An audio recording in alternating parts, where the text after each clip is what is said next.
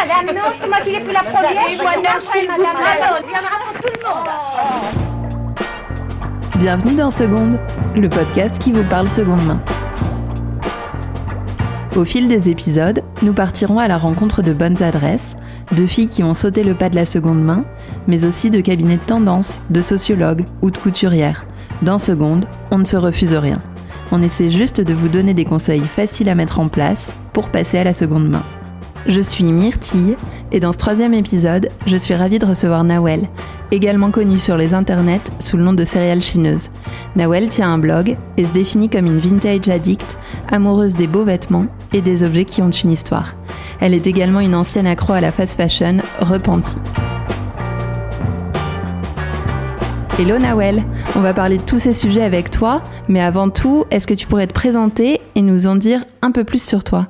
Donc je m'appelle Nawel, j'ai 28 ans, euh, je viens de la Côte d'Azur, de Cannes, où j'ai grandi, euh, j'ai fait mes études, etc. Euh, jusqu'à mes 23 ans. Puis je suis montée à Paris parce que j'avais terminé mes études de journalisme et qu'il fallait un travail et que dans le sud c'était un peu compliqué de trouver, trouver ce que je voulais. Et euh, donc je suis montée à Paris, j'ai trouvé du travail, maintenant je suis journaliste, euh, je traite les sujets euh, mode, pop culture, showbiz, famille royale, j'adore la famille royale, je les adore, voilà, et pour le site de BFM TV. Et à côté de ça, en parallèle, je tiens mon blog vintage, seconde main. J'essaie aussi de parler de mode éthique. voilà, où je partage mes petits bons plans, mes astuces, mes looks. Et forcément, j'ai un compte Instagram parce que maintenant, c'est ce que les jeunes font en parallèle de leur blog. J'ai un compte Instagram que j'alimente également quotidiennement euh, quand j'y pense. On va dire au moins tous les deux jours. Et euh, puis voilà, je crois que c'est tout. C'est parfait, c'était très bien. Donc tu l'as dit, tu tiens le blog Céréales Chineuse euh, et tu as aussi un compte Instagram. Est-ce que tu saurais nous dire pourquoi et comment t'es venue l'idée de partager tes looks sur les réseaux? J'ai toujours partagé mes looks sur les réseaux sociaux euh, à l'époque, euh, au tout début d'Instagram, parce que euh, je sais pas, ça me faisait rigoler. J'avais un miroir en pied dans ma chambre et du coup c'était un peu, bon, c'était dans un but purement narcissique au début, et avec le petit hashtag OOTD qui va bien. Et disons que j'ai toujours eu, j'ai toujours aimé les blogs à l'époque Skyblog, à l'époque, à l'époque Blogspot, etc. Mais même si j'aimais déjà le vintage, c'était quand même un blog plus lifestyle ou vraiment auto-centré, on va dire. Et euh, l'été 2015, j'étais en vacances euh, sur l'île d'Oléron. Très belle île, je vous recommande pour vos vacances prochain été. Et euh, j'ai rêvé que je lançais un blog de vintage. En gros, c'est parti comme ça. Alors je sais pas si c'est parce que dans la journée j'étais allée faire une friperie ou un vide-grenier, du coup mon cerveau s'est dit hey, je vais mixer un peu tout ça dans ton cerveau et te balancer ça pendant que tu dors. Mais du coup, j'ai vachement gambergé. Je me suis dit, ok, euh, c'est faut trop que je fasse un truc, mais j'osais pas trop non plus. Et puis une année s'est écoulée. Et c'est ultra cliché, hein, mais l'année d'après, je suis retournée en vacances sur l'île d'Oléron et j'ai re-rêvé de ça. Et je me suis dit que c'était un signe de l'univers et qu'il fallait vraiment que je me bouge les fesses et que je, lance mon blog. Et je me suis dit, bon, bah, allez, c'est parti. Et j'ai lancé Céréales Chineuse. Un céréale chineuse est un, un appel, quoi. bah là, j'ai l'impression que c'était, j'étais vraiment forcée de le faire. J'avais vraiment pas le choix. C'était mon destin. Donc, écoute, j'ai écouté mon destin, j'y suis allée. T'as bien fait. Donc, avant qu'on rentre plus dans le détail de ton expérience perso, histoire que nos auditeurs et auditrices puissent se projeter, euh, est-ce que tu peux nous dire comment tu définirais ton style? Mon style, il est assez, il est rétro, mais anachronique. Je dirais que j'ai pas un style très défini dans le sens où je suis pas totalement années 50, totalement années 70, ni totalement années 90. Là où j'ai vraiment envie de cultiver mon style personnel, et c'est peut-être aussi pour ça que j'arrive pas à mettre vraiment de termes dessus, c'est que je mélange un peu tout. Euh, donc euh, ça va être un peu de prépi des années 50, euh, un peu plus des trucs bohème ou hippie des années 70. J'adore les mini-robes psychédéliques des années 60, mais en gros j'aime aussi trop trop, je sais pas, les gros pulls lurex des années 80. Enfin, en fait, je pioche mes pièces préférées, des décennies préférées je fais un gros euh, pot-au-feu vestimentaire. et euh, tout ce qu'il faut, c'est que ce soit euh, mignon, coloré, avec des imprimés. Et, et voilà quoi. C'est déjà pas mal. Donc quand j'ai préparé cette interview, j'ai vu sur ton blog que tu avais la passion du vintage depuis toute petite et qu'elle s'étendait à la déco et à plein d'autres univers. Donc est-ce que tu pourrais nous dire si c'est une tradition familiale ou d'où ça devient Toute petite, aussi loin que je m'en rappelle, euh, j'ai toujours été dans les vides-greniers avec mes parents, avec ma grand-mère qui était trop forte pour négocier genre absolument tout, même 50 même en tout cas 50 centimes, elle allait te le négocier. Et euh, donc je pense que ça a toujours été quelque chose de très naturel pour moi le dimanche matin de me réveiller de me réveiller tôt avec mes parents, d'aller chiner. À l'époque, je me rappelle, euh, je cherchais des boulets billes et des BD genre Titeuf et compagnie, c'était vraiment ma mission et des cartes Pokémon aussi très important. Euh, voilà, ça n'a pas toujours été euh, les, vêtements, mais il y a toujours eu ce côté où euh, acheter en, seconde main, chez moi, c'était normal. Je me rappelle de ma mère qui m'amenait dans un dépôt-vente à côté de chez moi, où on achetait des, des, jouets ou des fringues pour mon petit frère. Donc effectivement, pour moi, ça a toujours été quelque chose de très naturel et c'est pas... Voilà, j'ai jamais trouvé ça bizarre ou sale ou ringard de s'habiller en seconde main. Ouais. Oui, t'as toujours eu cette culture-là. absolument, donc, okay. absolument. C'est fou ça pour le coup, moi c'était pas du tout le cas, mais euh, c'est vrai. Que, ouais. si on faisait un vide grenier une fois de temps en temps, mais mais pas autant que toi quoi. Donc c'est hyper cool d'avoir grandi comme ça. Et j'ai l'impression que t'as une super culture euh, fashion aussi. Tu connais hyper bien euh, toutes les années, toutes les tendances qui vont avec. Ça devient d'où ça? Euh, en fait, j'ai toujours été passionnée quand j'étais petite par euh, la mode. Donc euh, j'ai acheté, tu vois, à l'époque euh, Glamour, Cosmo, et je, en fait, je regardais surtout les pubs et les shootings, et je découpais, je me faisais, tu sais, des, des, des petits cahiers où je collais tout. Plus tard, je voulais absolument travailler dans la mode, je voulais être styliste ou je sais pas quoi, je dessine comme un pied, donc c'était absolument pas possible. donc c'est vrai que c'est un truc que j'ai toujours aimé. J'étais hyper fascinée aussi par les costumes et les vêtements dans les films dans les vieux films. Et du coup, c'est vrai que je suis très visuelle et je vais vachement assimiler un type de vêtement euh, à une image, à un film, à un clip. Euh, J'attaque ta plante en même temps, pardon. Pas de souci. Euh, et, et, pour le reste, j'aime beaucoup lire. Tu vois, j'aime bien acheter des vieux livres de mode. Je suis pas du tout une experte. Je suis sûre que parfois, peut-être que je dis n'importe quoi ou que je, je peux pas dire que je suis pointue sur le sujet comme une fille qui aurait fait euh, vraiment une école de mode ou qui a travaillé là-dedans. Mais j'ai mes petites habitudes et mes petits réflexes qui font que très vite je peux un peu reconnaître euh, ouais. des choses en fonction d'un détail, d'une manche, d'un bouton, d'une épaulette. Ça se cultive aussi au fur et à mesure en chinant, j'ai l'impression, en posant des questions, en lisant ou même en, tu sais, un peu en traînant sur Pinterest. Ouais. Tu peux retrouver des images, etc. Et euh, voilà, je sais pas trop si je suis euh, ultra méga forte, mais en tout cas, j'essaie de m'y intéresser et j'essaie de d'entretenir ça en, tu vois, en achetant des bouquins. Et... Ouais. Voilà. Alors, il y a un article qui m'a fait beaucoup rire et que j'encourage d'ailleurs tout le monde à lire. C'est celui où tu racontes comment Paris a détruit ton style. Ça a beaucoup résonné dans mon cœur de provincial. Alors, est-ce que tu pourrais nous raconter l'impact que Paris a eu sur ton style? C'est un peu ce que, ce que je raconte dans l'article, c'est que euh, quand j'étais euh, à Cannes ou à Nice, euh, bah, je m'en fichais un peu de mon style, disons que c'était coloré, un peu cagole. il y avait déjà du vintage dans, dans ma garde-robe et bah, j'avais au moins mon style à moi et qui me ressemblait, très coloré, etc. Et quand je suis montée à Paris, il s'est passé plein de choses en même temps qui ont fait que je me suis totalement perdue d'un point de vue stylistique. Déjà, il euh, y a ce côté où, enfin, euh, désolé, mais il fait un temps pourri ici, c'est absolument horrible. Et quand on vient d'un endroit où il y a 300 jours de soleil par an, euh, clairement, c'est la déprime. Donc, un peu automatiquement, déjà, tu commences à un peu mettre du gris, du noir, ouais. du bleu marine pour être assorti à la pollution, au ciel gris, et voilà. Il y a aussi ce côté vraiment vraiment moins cool, bah voilà, du harcèlement dans la rue, dans le dans les transports en commun, qui est aussi, ben te donne plus vraiment envie de mettre une petite robe jaune fluo, euh, tu vois, avec des talons de 16 cm, parce qu'en fait, tu te dis, c'est trop relou, je vais me faire emmerder.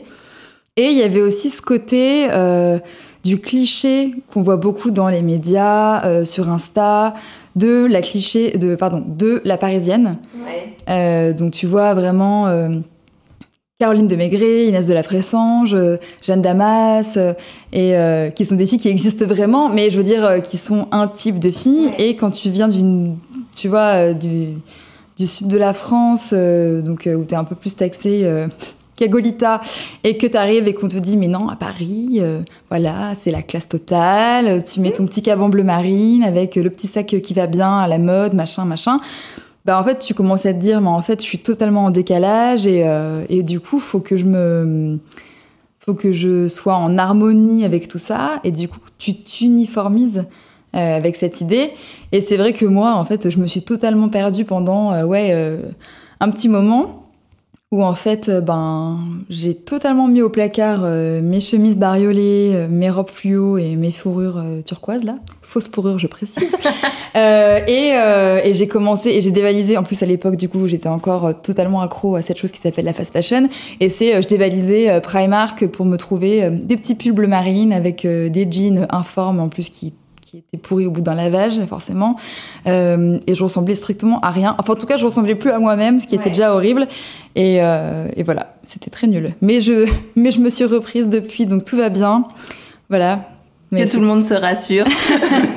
on s'en sort. Si vous aussi, vous venez de la province et que vous commencez à vous habiller comme soi-disant une parisienne, euh, rien n'est fichu. Euh, voilà, vous pouvez encore euh, reporter vos fringues d'avant. Alors c'est drôle parce que tu as anticipé euh, ma question suivante. Euh, effectivement, j'ai l'impression que dans le vintage comme dans la mode, on voit beaucoup émerger l'image de la parisienne, euh, genre avec le jean 501 taille haute, euh, la robe à fleurs, la petite chemise blanche. Euh, et j'ai l'impression qu'il y a eu une uniformisation du vintage. C'est un peu ce que tu disais. Qu'est-ce que tu penses de ça? Euh, c'est un truc de malade. Euh, J'en parlais beaucoup avec une copine journaliste euh, et euh, on, on- on a discuté pour un article qu'elle faisait euh, pour, pour un magazine. Et c'est vrai que depuis euh, quelques mois, euh, il y a vraiment un truc euh, qui fait que Ok, certes, on s'habille vintage, on s'habille en seconde main, mais l'idée d'avoir la pièce unique vintage qui fera de toi quelqu'un de différent, d'unique, ou au moins qui t'aidera à cultiver ton style perso, ça a totalement été gommé et que le vintage est devenu un nouvel outil euh, tendance euh, que les filles vont adopter pour euh, ressembler et être à la mode comme toutes les autres qu'elles admirent ou à qui elles ont envie de ressembler. Et c'est hyper dommage et ça se ressent, ça a un effet qui vient à la fois, je pense, d'Instagram, forcément, évidemment, parce que tu vois mille fois des photos de meufs trop jolies, trop mignonnes, euh, qui, tu vois, qui sirotent un café en terrasse avec, euh, bah ouais, le jean 501 qui est coupé, la petite chemise un peu loose qu'elle porte, tu vois, avec les boutons un peu ouverts, euh, les petites sandales, le petit panier, le, le, le- sac à perles, etc. Qui, qui sont des pièces cool et euh, que tu peux porter, c'est pas un souci, mais c'est devenu un uniforme. Et, euh, et c'est fou, c'est trop bizarre. Et ça se ressent aussi du coup sur les boutiques, pas forcément les boutiques physiques, mais les boutiques en ligne de vintage qui vont te, qui savent que ça va marcher et qui vont te proposer ces pièces et, euh, et c'est c'est très bizarre, mais euh, c'est une tendance et donc euh, comme toute tendance, ça finira par passer. Mais euh, mais c'est marrant parce que euh, je pensais pas qu'on allait en arriver là. Après, je trouve ça assez intéressant parce que ça démocratise aussi le vintage. Je pense que, comme tu disais, ça peut peut-être permettre à certaines filles qui osaient pas s'habiller vintage euh, d'y Mhm. venir euh, petit à petit. Et peut-être après de se dire, bon, bah, ok, j'ai commencé par le 501 et la robe à fleurs, mais maintenant j'ai envie de découvrir un peu d'autres pièces. Euh, Espérons que ça évolue. Oui, oui, c'est à double tranchant parce qu'effectivement, euh, puis après tout le monde fait ce qu'il veut. Je veux dire, si t'as envie de t'habiller euh, comme tout le monde parce que ça te rassure, et enfin, je veux dire, il n'y a pas de mal à ça non plus. Il faut pas chercher euh, l'originalité à tout prix. Il y a des gens qui se confortent très bien dans dans un style plus euh, plus commun et, et c'est très c'est très très bien. Euh, donc euh, ouais, si ça peut ouvrir la porte justement et, et donner envie à des filles euh, qui avant s'habillaient chez Zara ou chez Mage, bah, finalement de s'habiller sur euh, Vinted ou de commander en ligne, c'est super cool.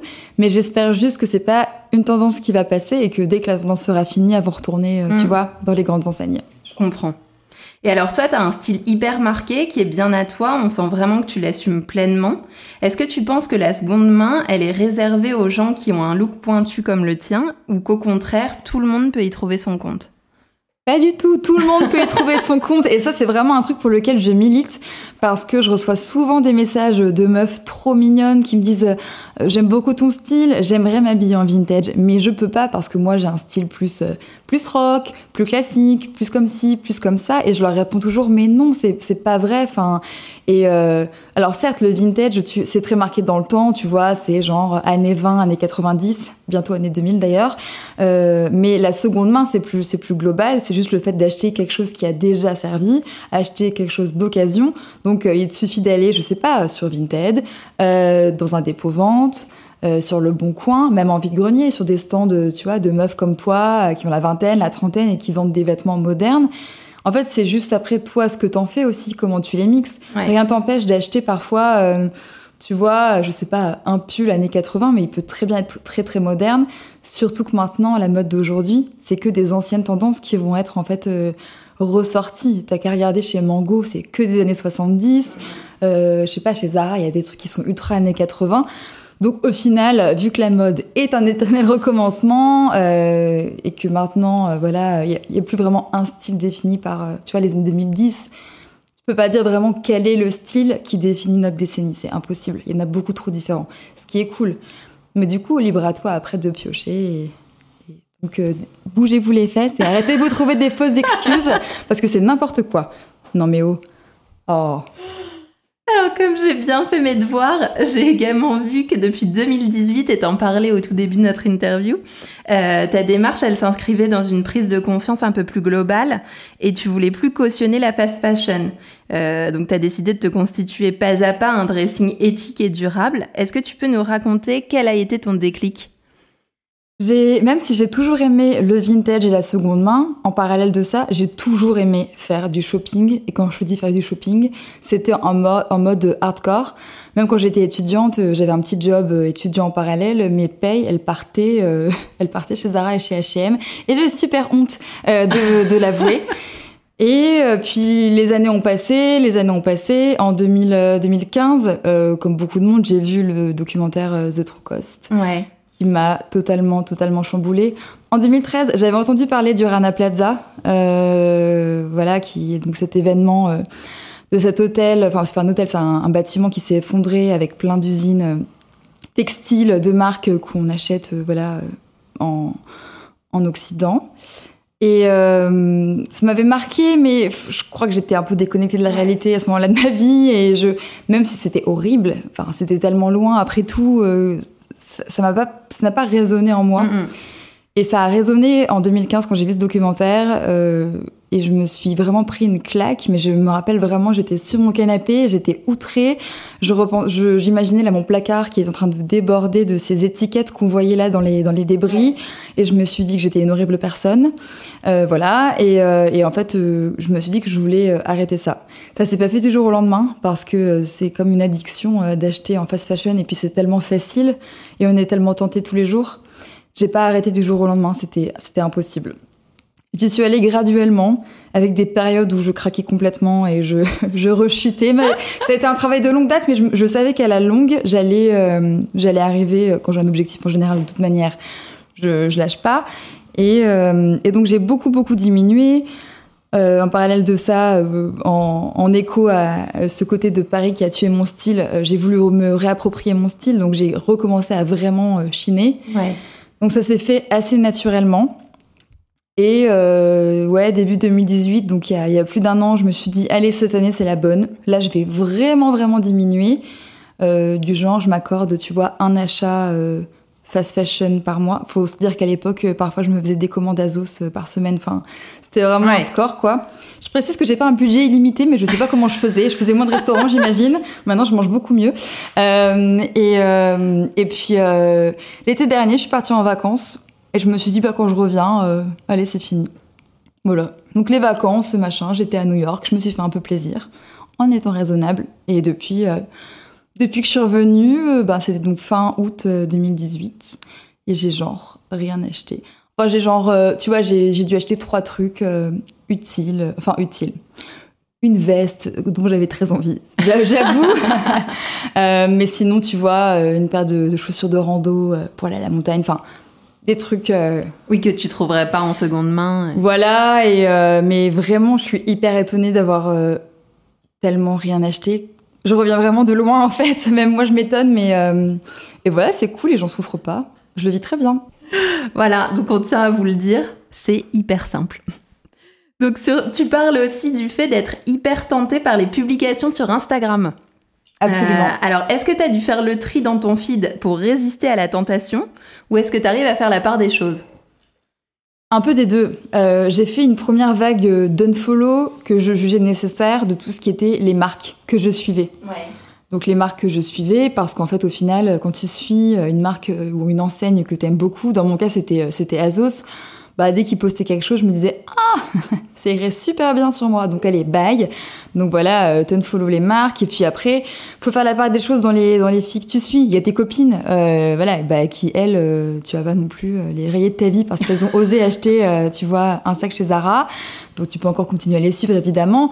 Et après dans les influenceuses, à toi aussi de faire le, le choix de suivre ou non, bah celles qui continuent à alimenter et toutes les semaines à te mettre des codes promo pour Boo, Forever 21 et New Look.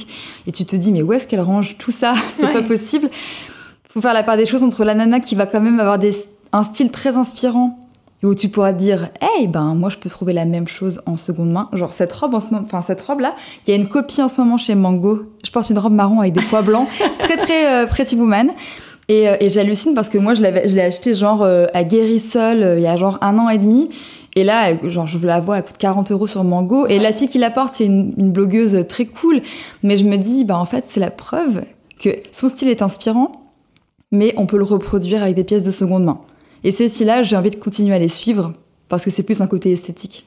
Ouais, tu les gardes comme tu dis parce qu'elles t'inspirent, mais Absolument. derrière tu te dis bah, je vais aller trouver mes pièces euh, moi-même et Ouais. j'ai pas besoin d'aller chez Mango pour avoir cette robe. Quoi. Et ça me motive. Je me suis fait une petite euh, thrift list, donc les pièces à chiner. Et dès que je vois un truc de seconde, de seconde main, pardon, un truc neuf, dès que je vois un truc neuf qui vraiment euh, me tente, je le marque et je me dis bah j'ai tout le temps que je veux pour le trouver euh, quelque part. Des fois ça marche, des fois ça marche pas. Mais voilà, Trop bien comme conseil, moi aussi je vais me faire ça. Faites-le, c'est trop cool. Alors, est-ce que tu as accompagné ta démarche de dressing durable d'une grosse phase de tri, de vente et de don Absolument. Euh, et d'ailleurs, je fais très régulièrement des tris parce que euh, j'avais accumulé tellement de choses que je trie saison par saison. Ok. Euh, et là, d'ailleurs, mon dernier tri final de l'été sera à faire ce week-end. Oh. J'ai pas hâte, mais Marie Kondo est avec moi. Euh, et donc ouais, donc euh, énorme phase de tri. En premier lieu, je fais un vide dressing chez moi. C'est cool parce que j'ai quand même plein de filles qui me suivent, qui sont à Paris, donc en général elles viennent à la maison, même si j'habite dans l'appartement le plus le plus mignon certes, mais le plus petit de la terre. donc d'abord au moins elles viennent et je fais vraiment des prix. euh, Enfin vraiment, je, tu vois, Ouais. je, on y va. On Tu veut juste se débarrasser. Ce que j'arrive pas à, à vendre à ce moment-là, je le mets sur Vinted. Et ensuite, ce que j'ai pas vendu sur Vinted et d'autres pièces que je juge, tu vois, euh, encore cool, mais bon, euh, enfin la, la flemme de les vendre, bah typiquement des vieilles robes Primark ou Zara où j'estime que j'ai pas forcément envie de les revendre ou ça mérite pas. Là, en général, je fais des dons. Euh, Il y a une appli trop cool qui s'appelle Give, G-E-E-V, Ouais. où en fait tu peux donner à des inconnus euh, tes pièces, enfin des, des objets, ça marche pour la déco, les jouets, etc. J'adore donner dessus et en général je sélectionne des gens qui bossent pour des assos ou, euh, ou tu vois des étudiants un peu fauchés. Je me dis allez c'est ma bonne action, mais je trouve que c'est hyper plaisant et tu rencontres les gens et tu leur donnes tes vêtements. J'ai une étudiante une fois qui est venue chez moi et Oh là là, mais c'était trop cool, elle, elle était en folie. Je dis, mais prends, prends tout ce que tu veux. Je suis passée par là, je sais ce que c'est de pas avoir de budget pour euh, te fringuer. Enfin, serre-toi et c'est, on, on se fait du bien mutuellement. Tu me débarrasses, moi je te fais un cadeau et c'est trop cool. Donc, euh, donc ouais, énorme phase de, de vide et de tri. Euh, après, je reste une collectionneuse, donc j'ai quand même beaucoup de vêtements. Malgré le tri. C'est ta prochaine étape, c'est de réussir à avoir un dressing minimaliste. Honnêtement, non. Je vais être ultra honnête. Je sais que c'est la mode et que ça fait bien de dire euh, qu'on arrive à avoir euh, un dressing minimaliste et une, garde-robe capsule. Euh, tu vois, de se contenter de, de, de peu de choses. Euh, et c'est trop cool et j'admire tellement les gens qui savent faire ça. Mais en fait, je me suis fait une raison. Euh, mon rêve, enfin, moi, je, je rêve du du dressing où tu rentres dedans et ça s'allume et il y a des paillettes, un peu comme dans Sex and the City.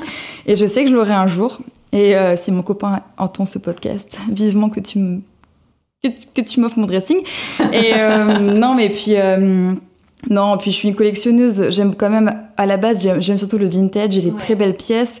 Et je vais adorer avoir euh, de très belles robes des années 50 que je vais pas forcément porter ou alors pour des photos, etc. ou pour des grandes occasions. Mais c'est des objets si beaux avec une belle âme je, je peux pas me, me résoudre à avoir un dressing minimaliste juste parce qu'en fait, euh, je considère un peu ma garde-robe comme un, comme un musée euh, et comme un- une boîte à souvenirs. Et donc non, c'est pas pour moi. Désolée Marie Kondo. Et alors, de manière générale, est-ce que t'es plutôt shopping online ou en boutique? Eh ben, ça dépend de la saison. Ah bon, c'est à la saison? Ça dépend de la saison. Alors l'hiver, je suis, bah, enfin l'hiver à Paris, je suis tellement déprimée et saoulée et je ne veux absolument pas sortir parce que oh my god, c'est quoi cette météo? Je peux pas. je vous rappelle que je viens du sud, euh, donc euh, genre euh, votre été ici, c'est mon hiver là-bas. Donc euh, l'hiver, je suis mais enfermée chez moi. Je vais sur Vinted, sur les sites vintage que j'aime bien et je commande. Voilà. Et l'été, et l'été je sors. Printemps-été, voilà, Guérissol, les vides-greniers, Emmaüs. L'hiver, Vinted, eBay, Le Bon Coin. Très efficace, ça change. euh, Il y en a pour tous les goûts. Et voilà. Alors, tu viens déjà de nous donner quelques noms, mais j'ai l'impression quand je regarde tes stories que tu trouves toujours plein de chouettes adresses vintage. Est-ce que tu pourrais nous en partager quelques-unes pour celles qui souhaiteraient se mettre au vintage sans savoir où trouver des jolies pièces à des prix quand même raisonnables? Plutôt en ligne ou plutôt en boutique physique Comme tu veux. Bon, en boutique physique, euh, à Paris, ce que je préfère, c'est Guérissol. Il y en a une tonne. euh, Il y en a dans le 13e, il y en a beaucoup dans le 18e, euh, il y en a euh, dans le 11e. Enfin bon, en tout cas, il y en a partout dans Paris. Je, je pense qu'il y en a pas une dizaine, mais un petit peu moins, mais il y en a pas mal. C'est pour moi la meilleure friperie dans le sens où c'est euh, un immense bordel où tu plonges avec joie et tu es sûr de trouver des choses pour pas cher. Donc ça, c'est chouette. Ensuite, pour ce qui est vraiment plus euh, vintage, j'aime beaucoup euh, Headless Paris. C'est à Pigalle. C'est tenu par une fille super chouette qui fait aussi un peu de- d'upcycling avec des vieux tissus. Donc c'est trop cool. bien. Et en plus, elle, est, elle a une formation de couturière, donc elle peut te remplacer les boutons si jamais ils te plaisent pas trop. Enfin, Mm. donc c'est, je trouve que c'est vraiment humain et cool et vraiment sympa. Et la, la friperie vers laquelle je, j'envoie un peu tous mes potes qui me demandent, euh, bon, c'est un peu cliché, mais genre, euh, ouais, faut que je m'habille vintage pour un mariage, t'as pas une idée Ça me saoule, arrêtez de me poser cette question. Mais je les envoie vers Mad Vintage. C'est une chaîne, certes, euh, il y en a plusieurs, euh, Rivoli, euh, Strasbourg-Saint-Denis, je crois.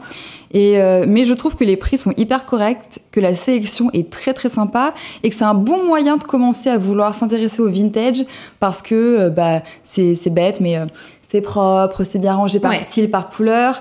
Ça suit assez les tendances. Donc là en ce moment, tu as une super sélection de jeans 501, de chemises à fleurs, enfin voilà. Mais euh, je trouve que c'est un bon début et, euh, et cette boutique est cool. Et il n'y a pas qu'à Paris, je crois qu'il y a aussi à Caen. Euh, je me demande s'il n'y a pas aussi dans d'autres villes, mais ouais, ça j'aime beaucoup. Et Emmaüs. Et en ligne, bon bah Vinted forcément. Et après, euh, j'adore Lapin Vintage, super sélection, années 60-70, tenue par une meuf tellement passionnée et tellement pointue, c'est trop agréable et vraiment, elle a un super univers. J'aime beaucoup la brique et braquerie, ça se vend sur Vinted, c'est hyper coloré, trop pas cher, plein de petites chemises cool, un peu plus euh, sportwear, mais c'est trop trop bien. Euh, je vous conseille aussi Stevie Dick. Euh, je sais pas si tu connais, mais c'est c'est trop trop bien et c'est c'est vraiment trop beau leur sélection et pareil des nanas super passionnées. Euh, Enfin en fait il y en a tellement une tonne. Enfin en fait il y en a une tonne mais euh, suivez mon Instagram, je les tag à chaque fois. Alors, euh, j'ai une question maintenant sur les basiques. Euh, en fait, je trouve ça assez intéressant de poser cette question parce que on n'a pas du tout tous la même notion du basique. Donc, quels sont pour toi tes basiques intemporels, les pièces qui seraient vraiment incontournables que tu conseillerais à celles qui voudraient se constituer un dressing durable? Oh mon dieu, ça me fait trop rire.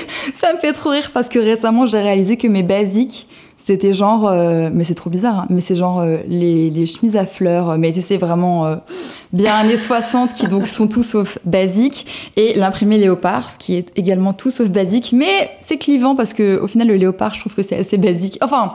Ça peut aller avec tout, je crois. Oh mon dieu, n'importe quoi. Bref, Oui, mais si.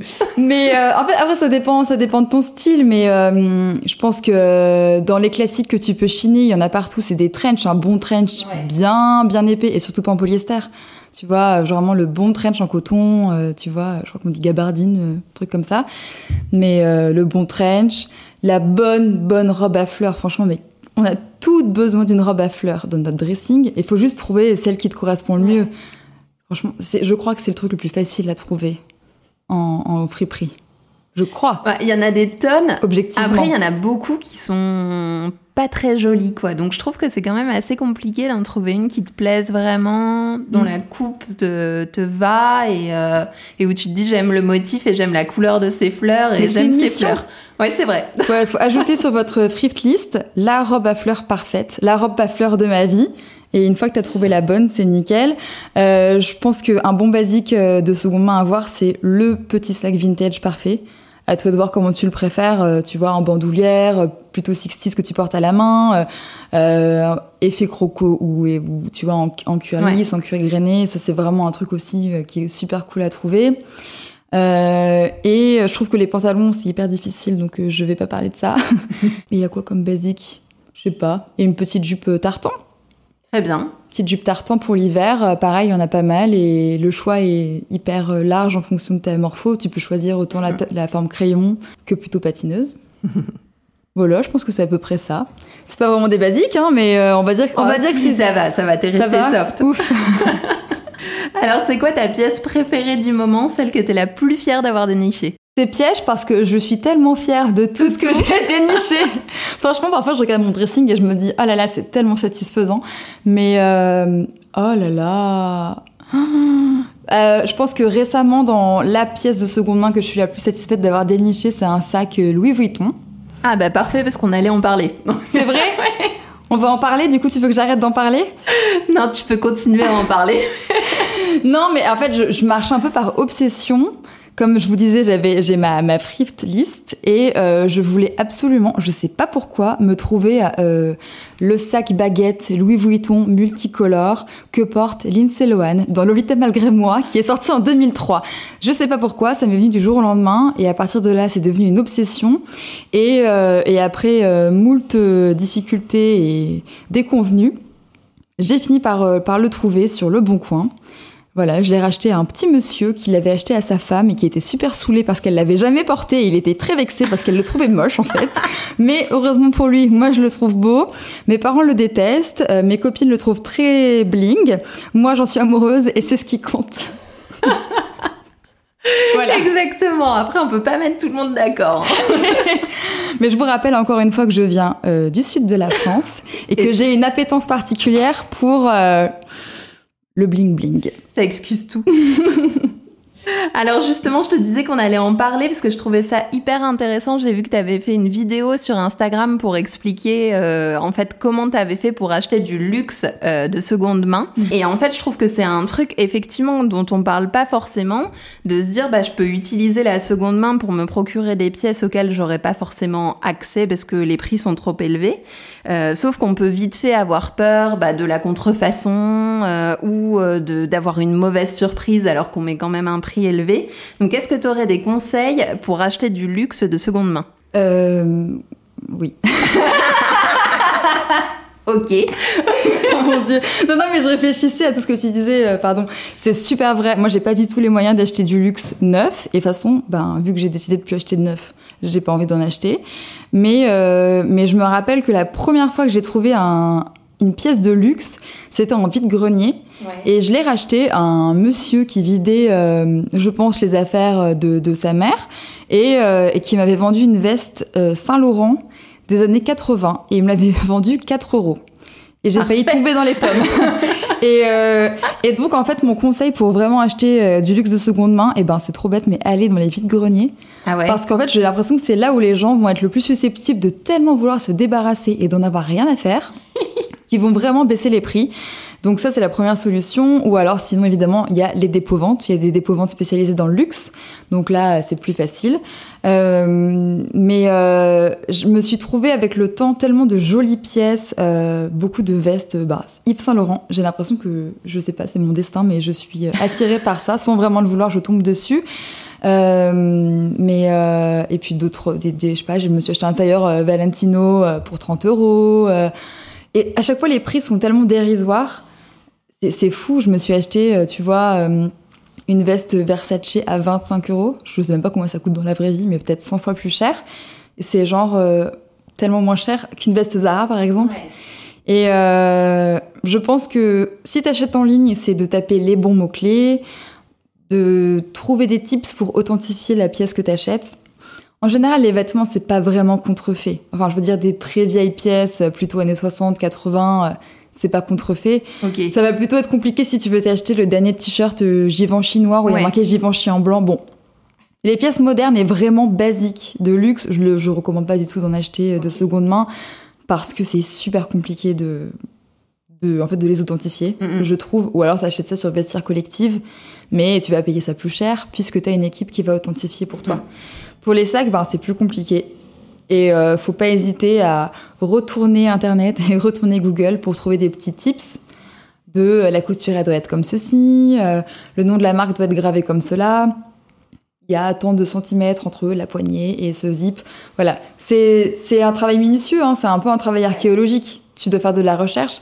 À toi de voir si tu as la patience ou pas. Moi, ça me, ça me fascine et c'est vraiment passionnant, je trouve. Et j'adore en parler ensuite et dire, bah voilà, j'ai fait ci, j'ai fait ça. Et à la suite de la stories euh, Louis Vuitton, j'avais eu trop de retours trop cool qui m'ont dit, ah, mais c'était trop marrant. Je savais pas qu'on pouvait compter le nombre de points de couture que t'as pour Bah, deviner s'il oui. est vrai. Non mais c'est ça parce qu'il faut quand même expliquer aux gens qui nous écoutent que t'es parti très très loin dans le délire. quoi. Mais en fait, parce que je, je ne suis pas riche, donc euh, ce sac, euh, je l'ai chiné à moins de 300 euros, mais pour moi, c'était quand même euh, des sous à sortir. Et je me suis dit, je veux pas, je mérite pas de me faire avoir. Et euh, donc, euh, oui, je- peut-être que je suis vraiment allée trop loin. Et le mec, je l'ai saoulé, à lui demander 1000 photos. Mais honnêtement, ça valait le coup. Il m'en veut pas. Au pire, c'est pas très grave, je ne le revivrai plus jamais de ma vie. Mais je pense qu'il faut être pointilleux. Faut pas hésiter à négocier les prix si t'estimes que c'est trop pour toi non plus. C'est pas parce que c'est du luxe que ça se négocie pas. Tout se négocie euh, en seconde Ouais, et puis il faut toujours tenter. En plus, ça coûte rien. rien à Au pire, on dit non et puis. euh, Eux, on dit non et tu dis ok. Bon bah tant pis. Mais euh, mais voilà, être pointilleux, être patient et je crois que c'est tout. Déjà pas mal. Alors là, on a fait le sujet du luxe. On l'a pris un peu en avance puisque tu m'as parlé de ta pièce préférée qui était ce sac de luxe, mais c'est pas grave. Pardon. Donc maintenant, je voudrais qu'on profite de ton œil expert, parce que souvent, quand on débute dans la seconde main, on peut avoir peur de se tromper, soit dans la taille ou d'être déçu par la qualité du vêtement ou la coupe, euh, ou que ce soit du vintage qui en est pas vraiment, parce que comme il y en a de plus en plus euh, maintenant, on sait pas trop sur quoi on tombe. Euh, donc, quels seraient tes conseils pour éviter ça au maximum? C'est effectivement plus risqué quand t'achètes en ligne parce que t'as souvent peu de photos. Ouais. Euh, mais ce que je dis toujours, euh, c'est demander d'autres photos. Demande une photo de l'étiquette intérieure, demande une photo euh, en, en détail euh, d'un- d'une fermeture éclair, d'un bouton. Ça peut vite facilement en fait donner des clés pour euh, tout de suite savoir si euh, bah ouais il est vraiment en bon état, euh, si c'est vraiment du vintage et pas juste un truc qui est rétro et qui ressemble à une pièce vintage.